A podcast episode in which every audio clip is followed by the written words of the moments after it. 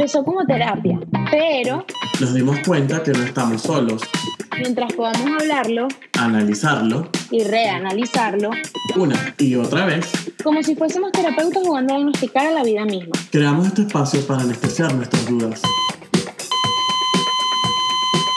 Esta es The Clinic con Valentín Osorio. y Brian Padilla.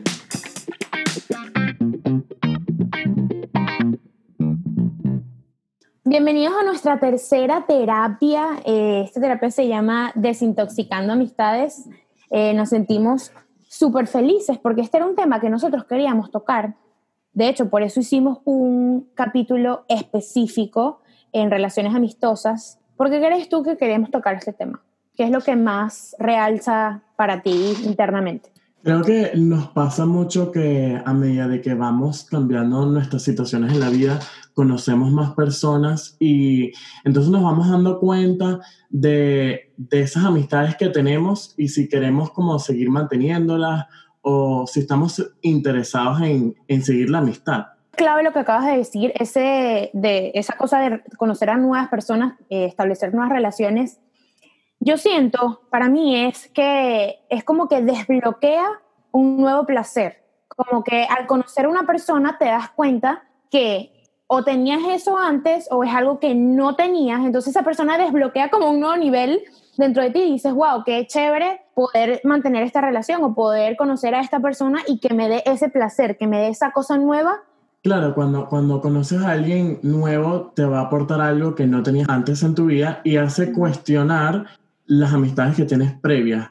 Entonces entramos en esa situación difícil porque a medida de que vas conociendo más personas, tu tiempo se vuelve un poquito más limitado. Entonces ya Sí, no tienes tiempo para dedicarle a todas tus amistades, sino que entra eso de que tienes que empezar a como que ser más objetivo con tu tiempo y empezar a elegir como que, bueno, me voy a empezar a juntar más con Valen porque es la persona, Ajá. la persona que me nutre más. Tú sabes que, que eso que acabas de decir de que al, al momento en que tú comienzas a, a conocer a diferentes de personas, tu tiempo se va reduciendo. Es porque yo creo que cuando estábamos pequeños o viendo un poquito más atrás de, de lo que estamos ahora, es como que todos estaban en el mismo sitio. En cambio, cuando uno conoce a estas nuevas personas, son sitios diferentes, son núcleos, por así decirlo, que te comienzas a rodear, que son diferentes y es donde tú dices, ok, ¿a quién le voy a dedicar mi tiempo? También creo que lo que, estás, lo que estás haciendo referencia es ese cambio de ambiente que tenemos ahorita, que no solamente podemos buscar amistad en el colegio, sino que ahora buscamos amistad en el trabajo, buscamos amistad en los sitios en donde hacemos ejercicio. Entonces, ya tienes como que tienes demasiadas posibilidades en donde puedes desarrollar una amistad. Entonces yo Mm. creo que es por eso que como que al abrirse más las opciones y las posibilidades, tienes como que más roce con personas que son diferentes y que capaz te atraen más que las personas que venías como que viendo usualmente en el pasado. Tú sabes que eso eh, me parece que en el momento en que tú te comienzas a cuestionar mis relaciones nuevas a mis relaciones viejas, comienzas a sentir ese, esa conexión. Empiezas a cuestionarte, ¿será que yo sigo teniendo esta conexión con esta persona? O si en algún momento tus valores cambiaron o el de esta persona cambió, pues ahí dices, ¿será que seguimos conectando? Entonces creo que en ese cuestionamiento de quién me aporta, quién me aportaba, a quién quiero seguir teniendo en mi vida, está mucho, o debemos, a mi punto de vista, tomar en cuenta los límites que tenemos cada uno, porque comienza todo este cuestionamiento de, bueno, este es mi límite, ¿será que sigo con esta conexión o no sigo con esta conexión? No sé qué piensas tú. Siento que, como, como te estaba diciendo, cuando uno conoce otras personas, te vas dando cuenta de, de lo que te gusta y lo que no te gusta. Y capaz esa persona que llevas conociendo toda tu vida ya no está como que, ya no encaja en esos como valores que tú tienes o que has cambiado eh, recientemente. Entonces, Por eso en hice eso- con el cambio, por eso hice con el cambio, porque es totalmente normal que tú hayas cambiado, que esa persona haya cambiado, porque nos suceden N cantidad de cosas a lo largo de nuestro camino. Y, y creo que eso es como una muy buena herramienta, el, el comenzar a cuestionarte a través de las nuevas conexiones. Y, no está mal, porque creo que a veces caemos en eso de que nos parece algo negativo el hecho de que vamos perdiendo esa conexión con alguien o ya no tenemos el mismo interés, no, no estamos en, el mismo sitio, no compartimos las mismas amistades y caemos en eso de, de, pero ¿por qué? Tú sabes que eh, el dolor físico y emocional comparten la misma vía hacia el cerebro que por eso en ese momento en que tú dices, pero ¿por qué tengo que terminar esta relación si nosotros éramos amigos de toda la vida o yo viví muy buenos momentos? Ese dolor emocional, por así decirlo, que te está causando ese, ese estrés o esa pregunta de por qué tengo que terminar mi relación, o es igual al, al, a como si te dieran un golpe, como si tuvieses un dolor físico. Lo más interesante de lo que estamos comentando ahorita es que yo lo veo que estas son cosas que no son negativas, son cosas que simplemente pasan en la vida que uno no controla. Tú no controlas que alguien ya no te vea como tu amigo, tú no controlas que se pierda el interés en la amistad porque son circunstancias que simplemente pasan y que uno mismo tiene que ir aprendiendo en la vida a como a sentirse bien con eso y que esas, esos recuerdos que tú tienes con una persona no se vayan a como que a distorsionar simplemente porque ya no tienen una amistad. Pero viene el caso que a veces pasa que muchas personas sí empiezan a cambiar de manera negativa y son cosas que uno empieza a decir, wow, como que no fue que perdimos la conexión, sino que simplemente esta persona está siendo demasiado egoísta, que todos ellos que cuando tú, no te pasa, Valen, que cuando tú hablas con alguien y nada más te comentan sobre su vida y no te preguntan, Valen, ¿cómo te sientes? Valen, ¿qué estás haciendo con tu vida? Sino todo es yo, yo, yo, yo, yo. Bueno, a mí me ha pasado eso, pero de manera distinta. Por, por lo menos, eh, si yo tengo una amistad que sé que le está pasando algo o muy bueno o muy malo, soy una persona que soy súper eh, receptiva de acuerdo a la situación. Estoy a cada rato, mira, ¿cómo estás? ¿Cómo te sientes? ¿Qué tal te fue? Felicitaciones o mira, estoy aquí para apoyarte. Y cuando a mí me pasan ese tipo de cosas, bien sean negativas o positivas, esa persona que yo de alguna manera espero que tenga esa misma receptividad que yo tuve, no la tiene. Entonces ahí me doy cuenta como que, wow, pero si yo estoy siempre en tus cosas positivas y más aún en las cosas negativas, ¿por qué no estás tú presente? Es que la amistad no debe ser nada más para ti, sino en una amistad tiene que ser pensando en la otra persona también, porque para eso hay una conexión. Pero, y, y en realidad no es como que, ay, wow, te dejas a ti de segundo plato, siempre tu interés primero. No, es que tú tienes que pensar siempre en el otro, pero el otro siempre tiene que pensar en ti. Eso es lo bonito de, la, de, las relaciones, ¿entiendes? Es como que no es que hay, tú no te valoras, tú no te quieres, no es que al momento que yo siempre estoy pensando en ti, es porque estoy recibiendo que tú siempre estás pensando en mí. Por eso es, que es bonito. Por eso es que es bonito. Entramos en eso de que, ¿cómo hacemos para que esas personas que se están yendo a aspectos negativos en una amistad, cuando son muy egoístas, cuando no son, o sea, cuando lo que hay es pura una conexión unilateral, cuando no están interesados en ti, sino están interesados en que tú los escuches? Porque eso me pasa a mí a veces demasiado tú tienes una amistad y lo que haces es... Que a veces demasiado. Cuando te sientes y, eh, a tomarte un café, etcétera, o ves a esa persona de, que tienes demasiado tiempo sin ver y te sientes y es como que, wow, aquí lo que estoy viendo es una película de esa persona nada más. Estoy escuchando todo lo que me quiere contar acerca de ellos, pero no quiere saber nada de mí. Sí, y también cuando todo es un drama, es que eso pasa mucho que, o sea, tú tienes un amigo o, o estás manteniendo una amistad porque esa persona tú disfrutas los momentos con esa persona, tú le tienes confianza, eh, no hay drama de por medio. Entonces, cuando empiezan a aparecer estos episodios de drama, de yo no reconozco lo que tú me estás diciendo, de tú no me dijiste y yo sentí, entonces es como que ya va. Todo esto que estamos viviendo es completamente negativo. ¿Qué está pasando aquí? Igual existe una hormona del estrés que se llama cortisol, se reproduce cuando uno está estresado o cuando uno está expresando que está sintiendo algún tipo de pérdida. Entonces, creo que todo eso lo podemos englosar en estrés que esa amistad te está causando algún tipo de estrés. Claro, creo que cuando tú hablas del drama, porque es normal tener un conflicto en una amistad, porque una amistad no va a ser perfecta todo el tiempo, pero cuando es algo innecesario, cuando tú ves que algo que pudiste haber solucionado de una buena manera o pudiste haberte comunicado de una manera más efectiva y ves que esa persona lo que está es con la intención de, de, hacerte sentir mal, de no solucionar un conflicto, sino quiero crearte un mal día. Te acordaste de lo mismo que yo, lo que voy a decir. ¿Te acuerdas cuando te dije que, que uno cuando va a solucionar algo, uno sabe la manera de decirlo? O sea, si yo llego diciéndote algo que a mí me molesta, gritándote, insultándote, evidentemente yo sé que tú no vas a reaccionar tirándome flores, hablándome perfecto, hablándome bonito, porque yo ya empecé de esa manera. Entonces que creo que en ese momento de cuando uno trata, por así decirlo, de solucionar algo o de ser comunicativo, ser honesto, ser genuino, uno escoge la manera. ¿Me explico? Si yo vengo tranquila, e igual te estoy diciendo lo que me incomoda, ¿ok? No estoy dejándolo eh, de, de, extra, o sea, no estoy dejándolo afuera. Te estoy es comunicando lo que a mí me pasa y te lo digo de una manera razonable, pero te sigo comunicando el problema, creo que yo sé que voy a esperar una solución de eso. Es que creo que sí, hablamos mucho de la comunicación en este, o sea, le vamos a hacer mucho hincapié en las recomendaciones que vamos a hacer porque creo que es bastante importante la manera en que nosotros nos comunicamos con nuestras amistades. Porque a veces una amistad, por tú tener esa confianza, porque lo conoces de toda la vida, se les olvida que hay un límite, se les olvida que a pesar de que tengamos una amistad, igual tú me tienes que respetar. Y eso creo que es muy fundamental cuando estamos hablando de cuando tenemos un problema con alguien. Cuando esa persona cruza la línea y ya no te está respetando, ya no es tu amistad.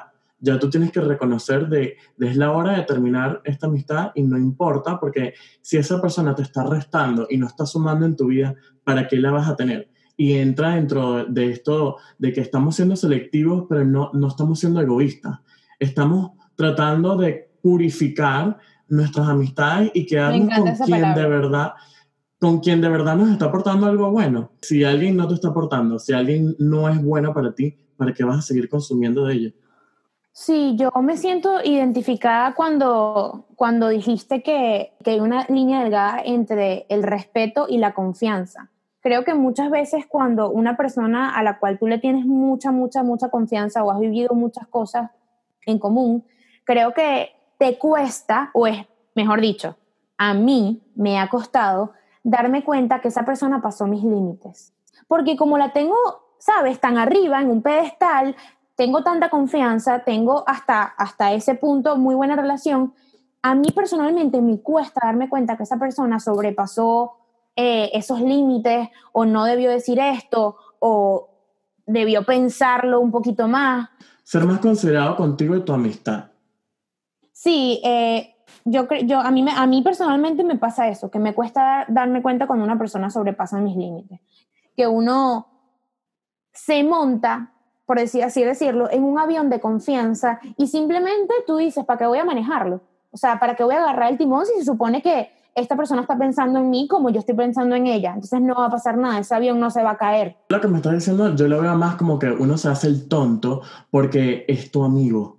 Y hay que aceptar que a veces, a pesar de que sea tu amigo, capaz esa persona ya cambió y no te lo está diciendo de la mejor manera o no viene de, de esa parte interna buena de esa persona.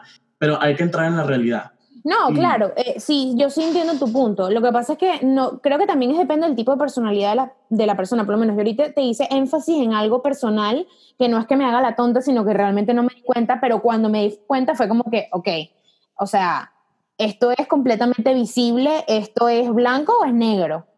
Exacto. Bueno, cuando dije que, que te hace la tonta, porque yo me hago el tonto. Entonces estaba hablando más de. Eh, habla más de mí porque me ha pasado de que no me lo creo de alguien. Esta persona me hizo esto, pero no me lo creo porque es mi a mí también Me ha ¿Cómo me pudo haber hecho eso? Entonces yo le creo esas excusas a alguien que no se las merece. O sea, que, que simplemente tengo que ver la realidad y decir, ya no somos amigos o ya esta persona no merece el puesto que yo le pongo. Porque también pasa mucho que, por ejemplo, yo tengo, mm, tengo como niveles de amistad.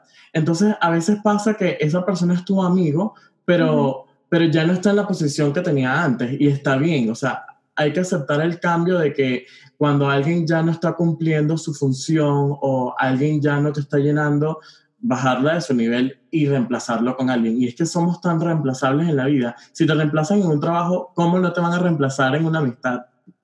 aunque suene crudo, pero sí, es verdad.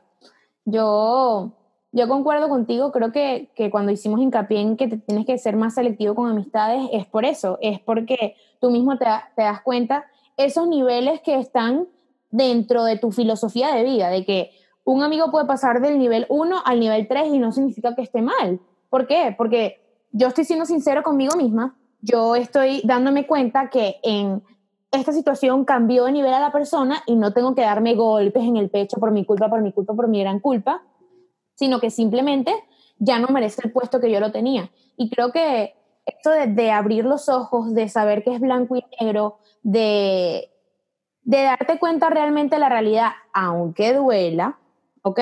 Aunque duela, es una señal de que estás creciendo, de que estás progresando con ese inner self, que es mi punto de vista en, ese, en, este, en este caso.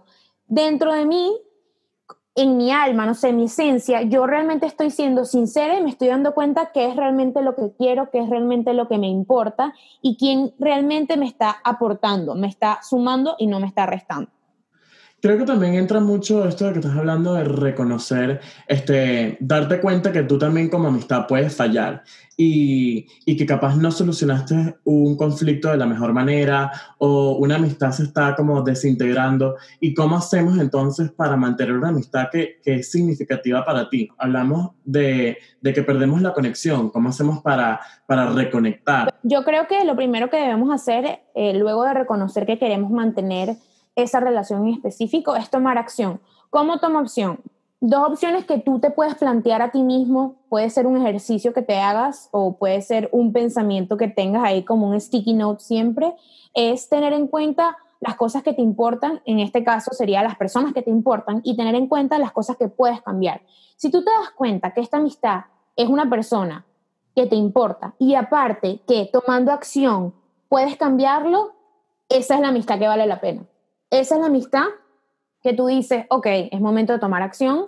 Entonces, en, en esta parte de mantenimiento de relaciones, creo que identificar, perdonar o pedir perdón es una manera de tomar acción. No sé qué piensas tú.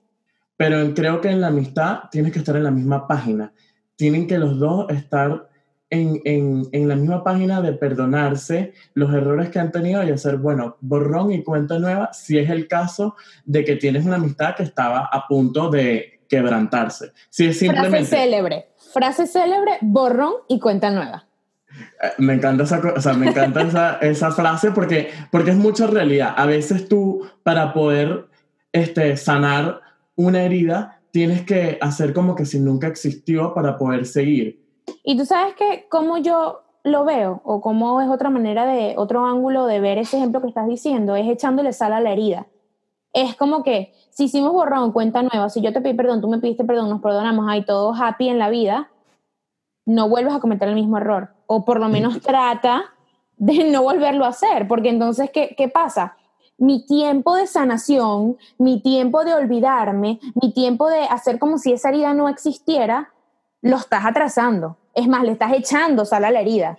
Y, pierde tu confianza como amistad porque entonces si ya tú pusiste ese, esa confianza de que no va a volver a pasar o están tratando de remediar la situación, si la persona lo vuelve a cometer es como que, bueno, evidentemente ya tú eres muy tóxico para mí, tengo que sacarte de mis amistades porque de verdad que no vales la pena. Tú sabes que una de las cosas que me parece más importante que puede servir, no nada más para las relaciones amistosas, sino para cualquier relación interpersonal, es darte cuenta la manera en que tu amigo, en este caso, quiere sentirse querido o la manera en que esa persona se siente querida, más simple. Si yo sé que esta persona no le interesan mucho eh, los detalles materiales o no le interesan mucho eh, esas conversaciones que sean tan eh, amorosas, tantos stickers, tantas caritas. Si yo identifico la manera en que mi amigo se siente amado, todo es mucho más simple. Todo es mucho más simple. O sea, no estoy forzando, no estoy tratando, eh, no estoy... Sí, la palabra es forzando, no estoy forzando algo porque me estoy tomando el tiempo, estoy siendo sincera conmigo misma, me estoy dando cuenta en que si quieres tomar acción, una de las cosas esenciales para tomar acción es darte cuenta cómo Brian le gusta ser querido, por ejemplo. Creo que me gusta mucho ese tema porque a veces no, no analizamos nuestras amistades como deberíamos de hacerlo. No le prestamos atención a las personas, no somos atentos de qué es lo que les gusta. Y, y, esperamos, esperamos mucho de que, e, esperamos mucho, eso es. O sea, como amistad siempre yo quiero que me hagan esto, yo quiero que me den esto, yo quiero yo, pero no te pones en los zapatos de tu amistad y decir, ¿qué quiere esa persona? Esa persona quiere un mensajito en las mañanas, esa persona quiere tomarse un café, buscar esas cosas que, que de verdad hagan inflexión de que esa persona es querida, como lo estás diciendo. Y entra dentro del punto de una de las recomendaciones que quiero dar, es crear el hábito de verse, crear el hábito de, de hacer una rutina con esa persona que sea especial. Por ejemplo, Valen y yo siempre tratamos de tomarnos un café cada mes, cada dos meses, por el hecho de que si nos vemos todos los días no tenemos nada que contarnos, obviamente, pero es esa rutina de que sabemos que que siempre estamos en comunicación. A mí no me importa que Valen me escriba todos los días, porque yo sé que en un mes nos vamos a ver y nos vamos a poner al día con todo. Entonces es ver qué es lo que funciona contigo y tu amistad. Así sea hacer ejercicio juntos, tomarse un café, este, si vive lejos, una llamada por Zoom, por FaceTime, pero crear esa rutina para que los dos se sientan queridos, para que los dos sientan que están en una relación Ay, y te voy a decir, no es tan difícil. O sea, realmente no es nada difícil darte, darte cuenta porque de eso se trata la amistad. Tú conoces a esas personas, tú sabes sus pros, sus contras. O sea, no es difícil, es falta de interés. Quien diga, no, es que tú eres demasiado complicado, eres demasiado difícil, mentira. O sea, si tú eres amigo mío, tú sabes lo que a mí me gusta, lo que no me gusta. Entonces creo que está eh, el hecho de tomar acción, de decir, ok, a Brian le gusta esta manera, pues vamos a hacerlo de esta manera. Pero ¿por qué vamos a hacerlo de la manera de Brian? Porque Brian está pensando hacerlo en la manera de Valentina. Eso es lo bonito de la relación. El siempre pensar en el otro porque el otro está pensando en mí. Entonces un dame toma win and win. Claro. Y, por eso creo que, que, que, cuando uno es egoísta en una amistad, cuando creas drama, todas estas cosas que venimos hablando, por eso es que se termina una amistad. Eh, también pasa mucho cuando no somos honestos y hablamos de la honestidad porque en una amistad tú no te puedes sentir como que no tienes el derecho o no tienes como la confianza de decir todo lo que quieras decirle a esa persona.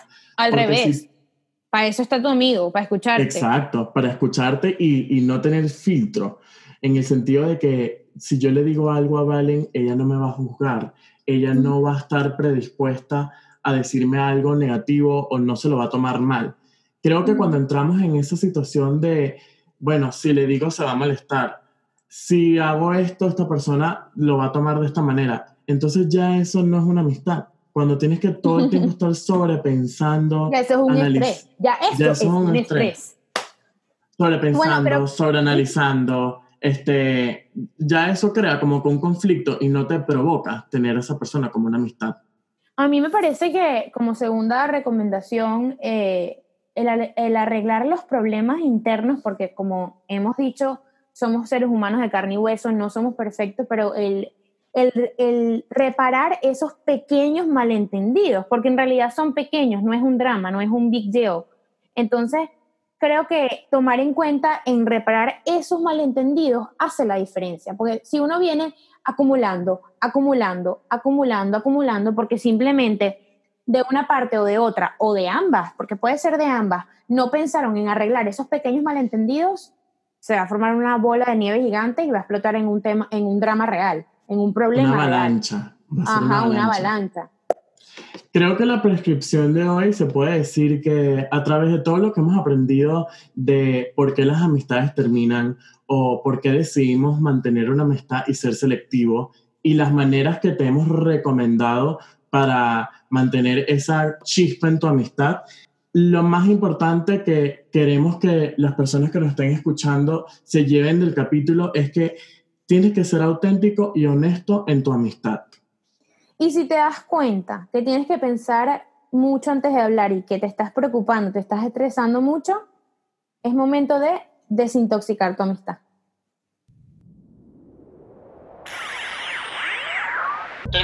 terapia de hoy y estás listo para darte de alta. Te vas sin prescripción, pero con opinión. Donde te regalamos información y tú decides qué hacer con eso.